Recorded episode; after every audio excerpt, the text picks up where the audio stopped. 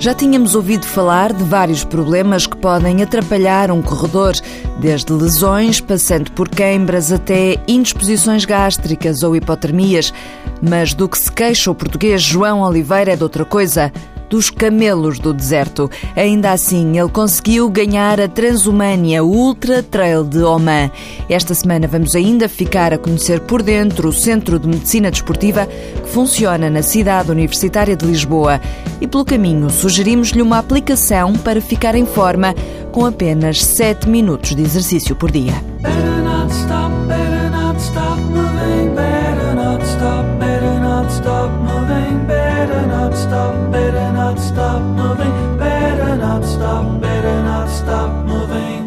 Quantas provas de trail temos à porta? Muitas e para todos os gostos. Já este fim de semana, uma prova de montanha em Vila Velha de Rodão, o trail de Santa Luzia em Viena do Castelo e o trail dos Montes Saloios em Sintra. Depois, no próximo fim de semana, o trail Castelejo de Alvados, a meia maratona da Carregueira em Terra Batida no Cacém e o trail do Jesuíta em Santo Tirso. Também ainda o trail Terras de Sicó, em Condeixa Nova. O flaviense João Oliveira foi mais longe, foi até Oman, vencer a Transumânia, uma prova de 300 quilómetros, ao longo dos quais ele andou sempre em primeiro lugar, apesar de algumas peripécias. O repórter Afonso de Souza foi ter com ele para tentar perceber o que é que se passou e descobriu que nesta aventura no deserto houve muitas situações inesperadas a bater à porta deste funcionário do estabelecimento prisional de Chaves. Eram 57 à partida. João, o único português. A organização alertou-os para a presença de camelos selvagens. Virem um camelo, não corram muito, desvia-se um pouco, que às vezes pode se assustar, não é por mal. Disseram isso, mas nunca disseram que eles faziam asneiras. As asneiras de comerem as placas de sinalização da prova. Os camelos e as cabras roem aquilo tudo. Tanto é que às vezes até rilhavam o pau. Filha mãe dos camelos.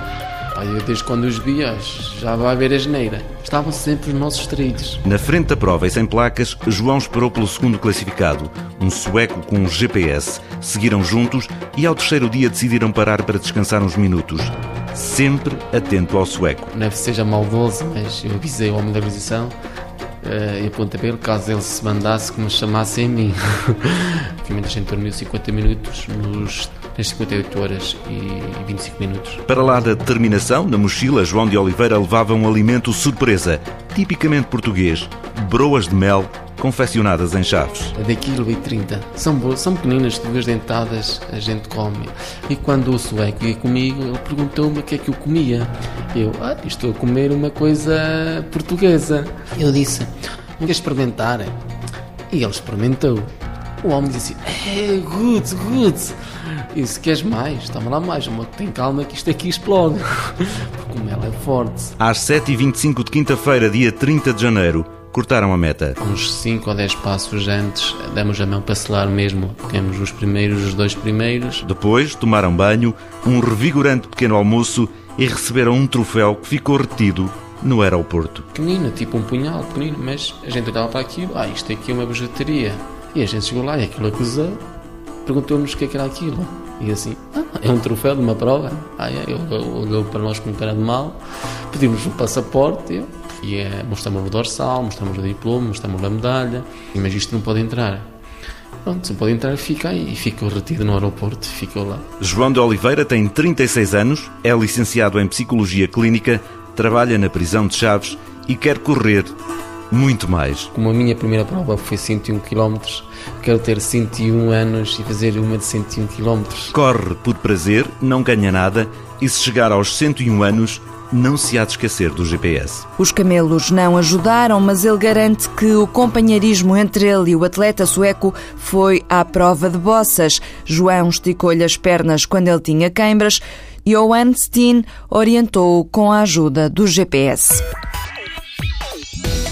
Como há muito tempo não descarregamos uma aplicação, esta semana damos um salto à App Store. 7 Minutes Workout é a sugestão de hoje. Há várias com este nome, mas são basicamente iguais. São 7 minutos de exercício de força e tonificação para fazer em casa ou em qualquer lado. Até pode fazer no escritório. A rotina é mais ou menos esta: jumping jacks para começar, ou seja, saltos, depois agachamentos, flexões, abdominais, fundos de tríceps, pranchas, lunges, há de tudo um pouco, mas em apenas 7 minutos. 30 segundos para cada exercício, com 10 segundos de intervalo entre cada um. São só 7 minutos, o tempo de um lusco-fusco para ficar em forma. 7 Minutes Workout é o nome desta aplicação. 7 minutos por dia, o que é que isso custa? Atletas de alto rendimento, seleções nacionais e atletas federados. É a eles que se destina o Centro de Medicina Desportiva do Instituto Português do Desporto e Juventude. No entanto, no centro também se atende a população desportiva em geral mas só nos casos em que há encaminhamento por parte do médico assistente.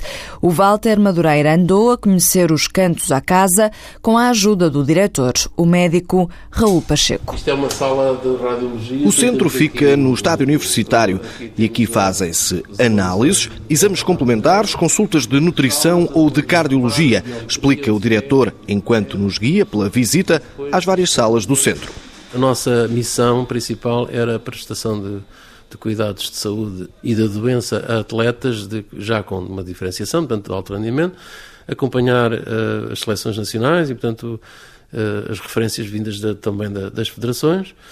Outra missão tem a ver com a componente de aceitar referenciações vindas de outros organismos da saúde e de outras, de outras entidades privadas, mas que venham referenciados por outros colegas para tirar dúvidas ou obter aqui uma parceria. A grande procura é para os casos de cardiologia, destaca Raul Pacheco. Como um órgão, o coração, um órgão nobre, digamos, na, na prática do exercício, embora uh, não seja exclusivo, como é óbvio, na, na, nesta fisiologia do exercício, mas que normalmente é um motivo de maior preocupação e são esses os casos que normalmente nos referenciam mais. E em alguns casos, poucos é certo, há atletas que são mesmo dados como inaptos. Nos últimos 130 eh, mil exames que se fizeram, só 130 são inaptos completamente à prática desportiva.